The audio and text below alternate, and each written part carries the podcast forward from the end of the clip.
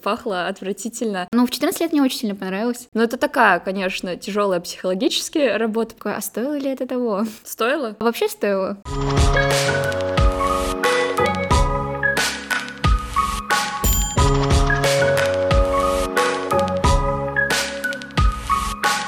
Всем привет! Это подкаст «Думай сам». Подкаст о трендах в образовании и, как вы, наверное, помните, студенческой жизни. Меня зовут Юля Коршунова, я ведущая этого подкаста. Сегодня поговорим о том, что делают очень многие студенты, работают и пытаются совмещать эту работу с учебой, у кого-то успешно, у кого-то нет. И исследования говорят, что более половины, а если быть точнее, вообще около 65% студентов в России совмещают учебу с работой, в том числе и я, и моя близкая подружка Алина, которая сегодня пришла к нам на подкаст. Всем привет, меня зовут Алина. Прекрасная тема для разговора, близкая мне. Я счастливый обладатель того процента, который работает и все это совмещает. Поговорим сегодня об этом. Счастливый обладатель нервного срыва. В том числе, да, особенно последние два года учебы были, конечно, в этом плане очень тяжелыми. Расскажи, с какого возраста ты вообще начала работать? Было ли это только вот на бакалавриате или еще раньше? Как только законодательство позволило получить мне паспорт и оформлять все документы, я уже начала свой рабочий путь. Следовательно, работаю с 14 лет. В основном это была сфера, связанная с детьми, так как ты сам еще ребенок, и до серьезных каких-то обязанностей тебя не не хотят допускать. Но а так, э, первая запись в моей трудовой книжке — это 14 лет. Подожди, получается, с детьми это не серьезная обязанность, по-твоему? Ну, те обязанности, которые я выполняла, они не требовали от меня каких-то профессиональных навыков. Это было условно, там, поиграть с детьми, а если у тебя есть младшие братья, сестры, то это не так сложно, как кажется. Типа сиделка или аниматор? Ну, да, в, в простом обывательском языке, да, ты такой аниматор-нянечка условно. Но мне тоже это очень знакомо. Я очень много лет работала сама аниматором. Тоже работаю с 14 лет. Но вот, кстати, странно. Ты говоришь, как только тебе разрешили паспорт получить, ты стала работать. Но я также, но я устраивалась неофициально. То есть, по сути, паспорта и не нужен был. Моя первая работа была... это прозвучит очень смешно. Я убирала гусениц елочек и красила батареи. Это была подработка при школе. У школы был двор с елочками, на которые покушались гусеницы. Мне давали стакан с водой. Я даже не помню, почему с водой. И я собирала эти гусеницы. Это была моя первая работа, я заработала за месяц 6 тысяч. Это какие-то баснословные суммы. Я за месяц заработала, ну, наверное, 2 500 в то время. Но у нас тоже было деление на вот эти прекрасные роли. У нас была возможность работать вожатым аниматором и была возможность работать ЖКХ обслуживающим персоналом. Это звучит неинтересно. Ну да, я не хотела все лето красить заборы. Мне такая, буду играть с детьми, это лучше. Ну, я красила, пахло отвратительно, но этим шести тысячам я была так рада, угадай, что я на них купила. Ноль идей. В том возрасте, в 14 лет, я не знаю, Моё, моя принцесса, косметика самая первая, влез для губ. Первое, что я сделала, я закупилась сладостями и огромной пачкой чипсов. Это мечта любого, мне кажется, школьника просто. Роллтон какой-нибудь сухой купить. О, да. Но при этом с остальными деньгами я не помню, что я сделала. Может быть, я их просто отложила, они у меня лежали. Но, в общем, эту работу я хорошо помню. А потом я как раз начала работать аниматором, меня приглашали на квартиры или на мероприятия, и мне там платили какую-то денежку за то, что я несколько часов на празднике развлекаю детишек. У меня были сценарии, все остальное. Но это такая, конечно, тяжелая психологически работа, потому что выматывает, хотя, по сути, ты работаешь буквально пару часов.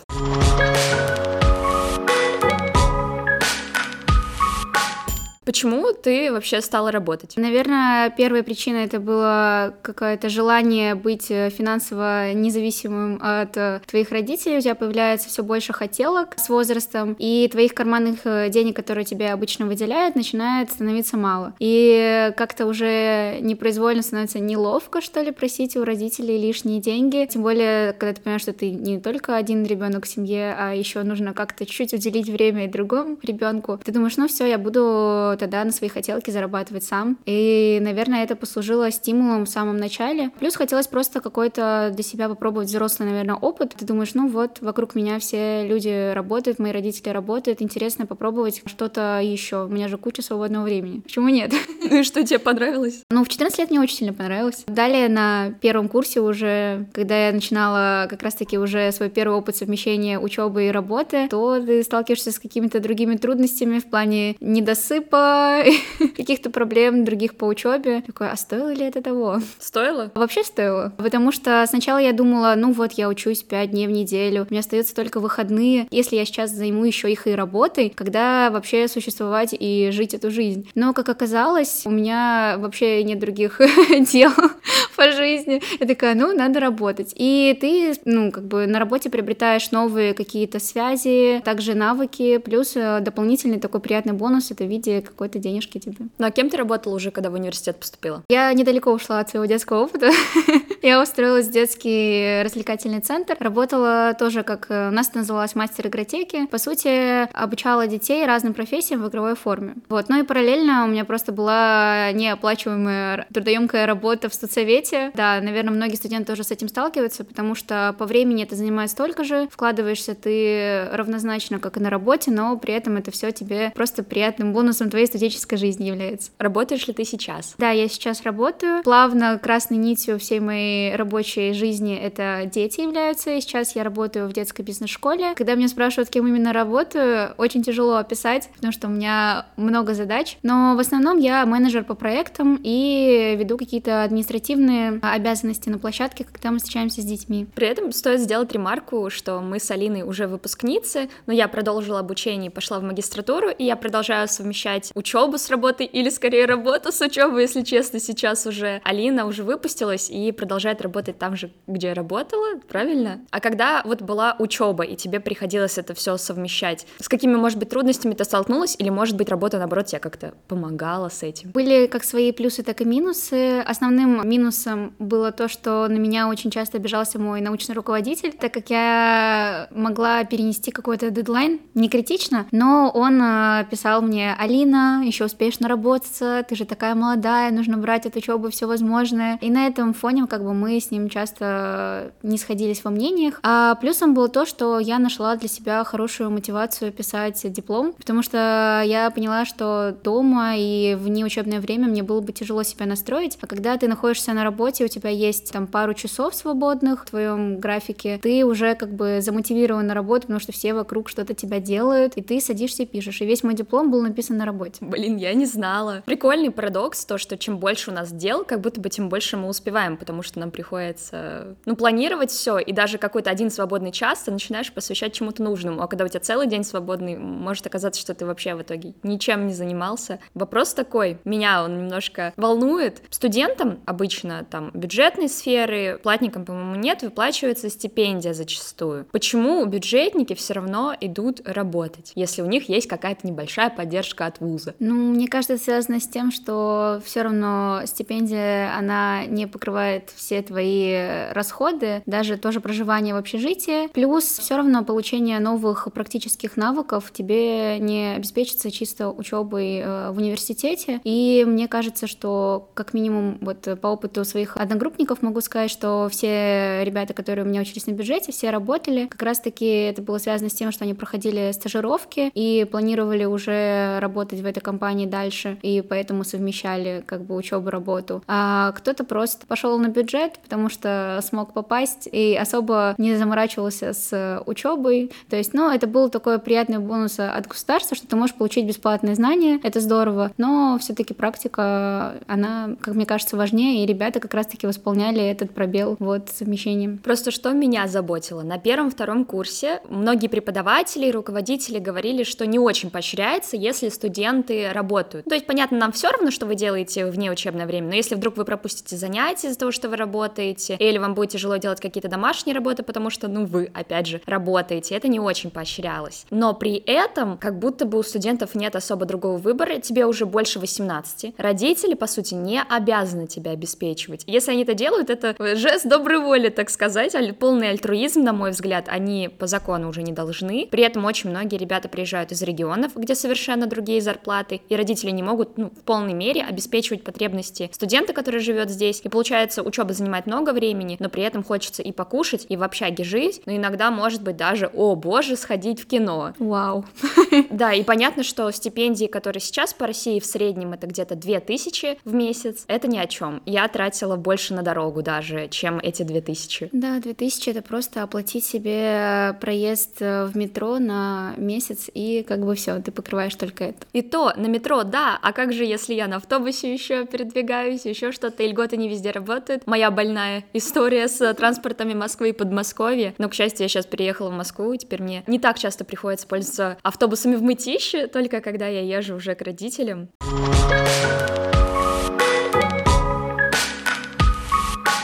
Как твои преподаватели относились к тому, когда узнавали, что ты работаешь и что ты не успеваешь, ну вот кроме твоего руководителя? На самом деле большинство наших преподавателей очень негативно относилось к тому, что студенты параллельно работают, и самой ужасной для них отмазкой становилась не я там проспал или еще что-то, а когда они слышат «я работал», у них начинало дергаться глаз, и они такие «а как же учеба? Зачем тогда вам это все?» Поэтому да, но что удивительно, может быть, это исключительно мое наблюдение, но как раз-таки преподаватели, которые у нас были приходящими в институт и в основном давали нам как раз-таки практические знания. Мы не слушали томные лекции, не записывали миллион конспектов. Они относились к этому очень спокойно, потому что они сами делились своим опытом совмещения, сами э, параллельно преподают в разных вузах и работают, поэтому они воспринимали это адекватно и даже разрешали нам не посещать их пары, условно, если ты на работе, но ты должен был вовремя просто сдавать какую-то работу. Если там чуть-чуть просрочил дедлайн из-за работы, они как-то очень лояльно к этому относились. Но в большинстве своем, конечно, преподаватели не особо понимают вот эту схему совмещения, хотя сами же они делали то же самое,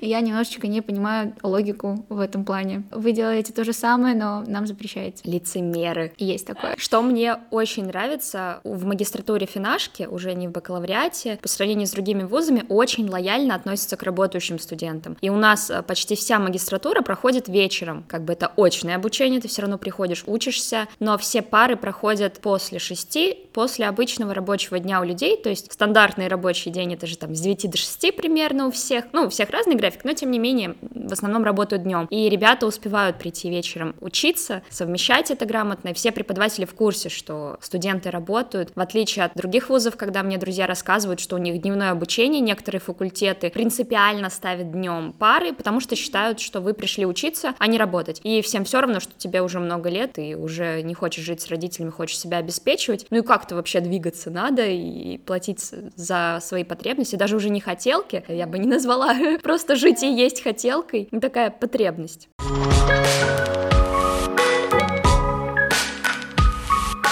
Рубрика «Ресерч». Как ты думаешь, что толкает студентов идти работать, какие главные причины они называют в опросах разных. Как мне кажется, это как раз-таки вопрос в том, что ты чувствуешь, наверное, немножко социального давления с точки зрения, что тебе 18, как так, ты еще не работаешь и сам себя не обеспечиваешь. О, ужас. А посмотри на 14-летних подростков, которые зарабатывают миллионы и помогают уже своим родителям. Плюс, э, наверное, как раз-таки не зря говорят, что студенческая жизнь — это самая яркая э, и запоминающаяся пора в жизни там, человека, да, как раз ты посещаешь много мероприятий, ходишь с друзьями гулять, разные кафешки и так далее. И, наверное, тоже вот эта потребность не терять социальную активность и быть как-то в общей тусовке, она тоже тебя немножечко сподвигает к тому, чтобы иметь какие-то дополнительные деньги, чтобы суметь вписываться во всю эту тусовку. А, то есть работа — это просто иметь средства потусить, плюс еще один социальный круг. Я думаю, что когда ты студент, это основной твой движок. Мало кто задумывается о том, что тебе надо уже сейчас э, там откладывать, условно, копить на квартиру или уже закрывать все свои базовые потребности. Да, в основном это развлечение.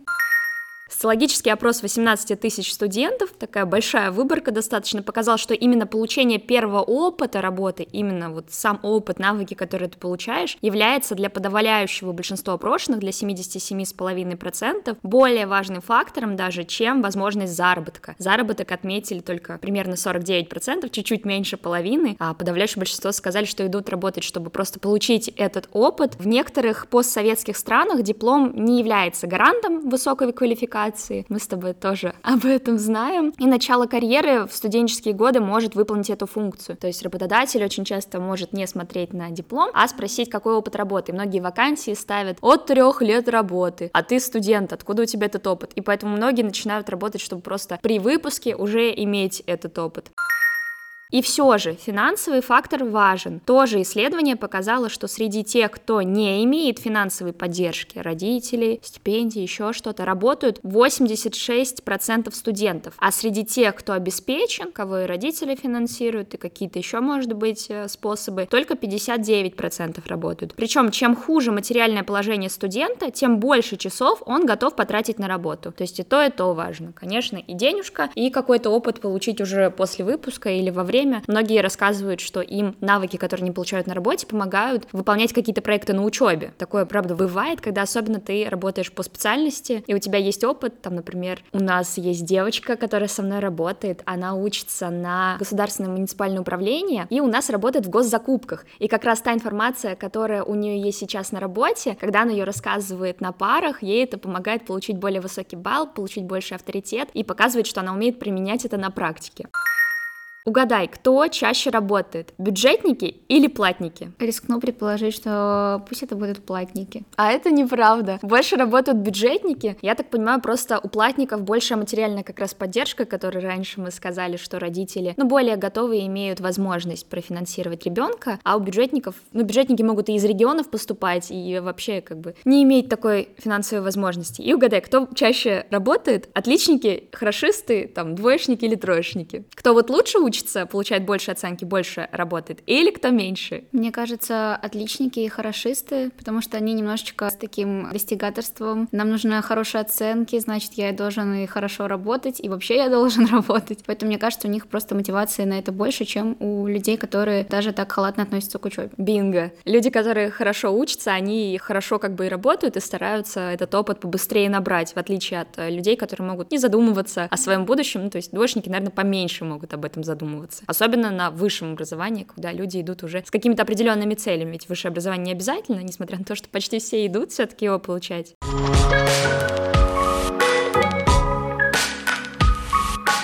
Работаешь ли ты по специальности сейчас после выпуска? И какая у тебя специальность, кстати? Да, я окончила бакалавриат по специальности экономист. Более узкое направление у меня торговая политика. Но по специальности я сейчас не работаю. И когда мой отец спрашивает у меня, Алина, ну как же диплом, как же эти четыре года потраченные на учебу, я аргументирую ему так. Пап, смотри, я работаю в детской бизнес-школе. Дети там изучают основы экономики и предпринимательства, а я экономист. Значит, я работаю по специальности. Я умею привязать как нужно. Но если, конечно, судить э, серьезно, то нет, по специальности я, наверное, ни разу не проработала, только проходила стажировки, которые предоставлял нам вуз в рамках практики. Было ли у тебя желание все-таки пойти после выпуска работать по специальности, которой ты обучалась аж 4 года? Желание у меня было, но больше не в экономической сфере, а так как у меня раньше был факультет менеджмента и маркетинга, я хотела больше углубиться как раз-таки в маркетинг и попробовать себя в этой роли. Даже дополнительно как-то проходила э, курсы, изучала какую-то информацию, вот. Э, но, как оказалось, не так просто влиться в эту сферу, особенно когда сейчас э, все больше набирают обороты как раз-таки специалисты в этой области. Думаешь, куда мне примкнуться? Хотя у тебя вроде бы и хороший диплом, но да. Какие плюшки можно взять с того, что ты совмещаешь учебу с работой? Есть ли все-таки плюсы какие-то в том, что ты тратишь столько времени, помимо того, что ты обретаешь навыки и опыт? Ну, плюсы, конечно, свои есть. Например, для меня огромным плюсом было, что я закрыла практику в универе, просто делая свои обыденные вещи на работе, но мне это шло как бы в счет моей практики. И тебе не надо было приходить, писать все эти отчетные документы, выполнять миллион странных обязанностей. Ты просто делал обычные дела, зарабатывал при этом деньги, хотя обычно практика это же просто получение опыта, а здесь ты еще и зарабатываешь. И тем самым я спокойно закрыла все все свои нужные вещи в универе и заработала деньги. Me too. Я тоже закрыла практику на своей работе, также на ней получила денежку, это было очень выгодно, тем более моя работа как раз-таки связана с моей специальностью. Я по первому своему образованию социолог, и сейчас я работаю маркетологом, то есть это достаточно близкие вещи, потому что методология маркетинга близка к э, социологии, и меня позвали тоже на эту работу. Мне очень нравится эта история, э, я ее, наверное, по-моему, еще не рассказывала. В общем, как я попала на эту работу? Я участвовала в куче конференций, которые мне нужны были для того, чтобы получать стипендию. Я получала повышенную государственную академическую стипендию ПГАС, и на нее нужно было показывать, что ты крутой, ты публикуешь статьи и участвуешь в конференциях. И на какой-то такой конференции я пошла специально участвовать не на своем направлении социологии, а пошла на маркетинг. Думаю, вот, выпендрюсь, значит. Я хороший доклад, в принципе, рассказала, и как раз-таки сакцентировала на том, что я тут единственная не маркетолог, я вот социолог, но тем не менее мне нравится эта сфера. И в жюри сидела моя начальница. Александра, здрасте. И, видимо, ей понравилось, и им нужны были как раз сотрудники, и через мою преподавательницу меня спросили, а ты не хочешь сейчас поработать? Я думаю, ну не знаю, а сколько платят? И мне сказали сумму, я тут же согласилась, и до сих пор уже второй год работаю э, маркетологом, получается, по специальности, хотя это не самый популярный путь. Получается, что какая-то конференция, на которую, ну, многие не хотят ходить, они не видят в этом смысла, а я благодаря ней нашла себе работу, которая меня обеспечивает.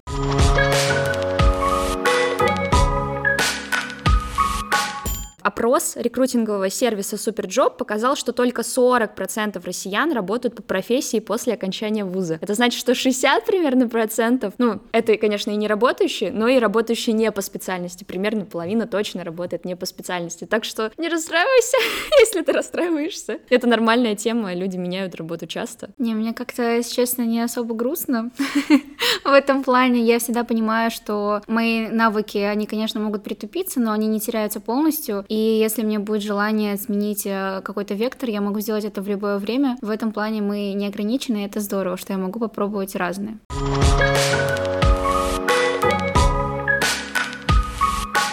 Рубрика «Новости в образовании». Наступает пора жесткой подготовки к ОГЭ, ЕГЭ, Олимпиадам и разным вступительным испытаниям. Можно подвести небольшой итог ЕГЭ 2023 года, который не так уж давно прошел. В 2023 году ЕГЭ сдавали более 630 тысяч человек во всех регионах России и даже в 55 зарубежных странах. Лучшие результаты получили участники испытания по русскому языку, а самые низкие баллы получили по биологии. По сравнению с прошлогодними предварительными итогами, коллегиуме средние баллы мало изменились. Исключение составляют результаты по английскому языку. Среднее значение снизилось на 7 баллов. Ну так, внушительно. По обществознанию этот показатель упал на 3,5 балла. Получается, тяжелее стало сдавать ребятам английский и обществознание, что на самом деле популярные предметы для сдачи. В 2023 году снизилась доля тех, кто не набрал минимальное количество баллов, но по некоторым дисциплинам доля высокобальников снизилась. Так, получивших 80-100 баллов стало меньше среди сдавших профильную математику и историю. Больная тема да? Да, отдельная боль. Если хотите сдать экзамены на высокий балл, качественно подготовиться, приходите на курсы в наш финансовый университет. Мы готовим к ОГЭ, ЕГЭ, Олимпиадам и вступительным испытаниям различным. Учиться можно в любом удобном формате, как очно, так и онлайн. А преподаватели являются экспертами ЕГЭ, а некоторые являются и составителями заданий для некоторых вступительных испытаний. Ссылочка будет в описании к эпизоду. Кстати, по поводу подготовки к ЕГЭ, как ты готовилась к ЕГЭ, и в итоге результаты оправдали твои ожидания или нет? Ну, получается, моя подготовка заключалась в посещении курсов. Основной уклон я делала на как раз-таки математику, я сдавала профиль, и обществознание. Мне казалось, что это те предметы, которые требуют от меня больших усилий. Русский язык как-то меня так сильно не тревожил. И я посещала курсы, занималась, ну, достаточно долго, решала задания различные, но, как мне казалось, в сравнении со своими одноклассниками, которые каждую секунду свободного времени решали варианты, обсуждали только задания ЕГЭ. В какой-то момент я думала, а делаю ли я достаточно для того, чтобы сдать ЕГЭ на высокий балл. Но для поступления в мой вуз не требовалось каких-то высоких проходных баллов. К тому же, не знаю, как-то сложилось так исторически, я себя не настраивала на бюджет сразу. Я как-то объективно, наверное, оценивала свои возможности, понимала, что не хочу лишний раз создавать себе стресс и рваться за этими баллами. Русский язык я сдала даже лучше, чем я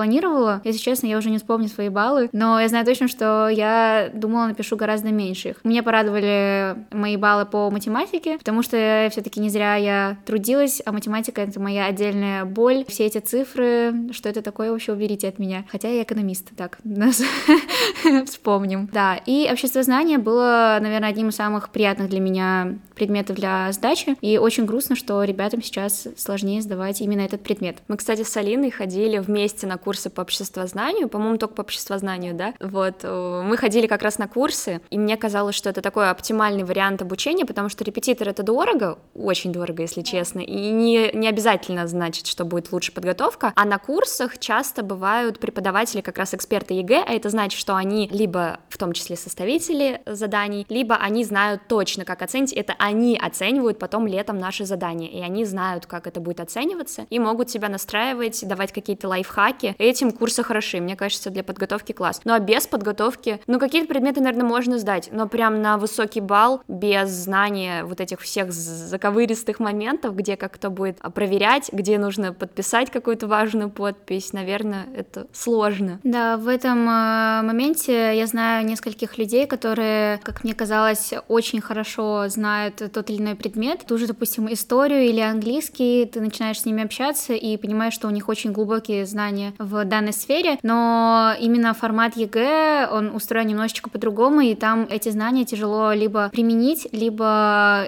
бывают некорректные сами задания, и эти люди получают не такие высокие баллы, как ты думал, только из-за того, что вот они не были достаточно подготовлены именно к данному формату. То есть даже не столько знаний их подвели, сколько незнание структуры самого экзамена. Так что удачи вам в подготовке. Если что, рассмотрите как бы курсы разные и у финансового университета в том числе.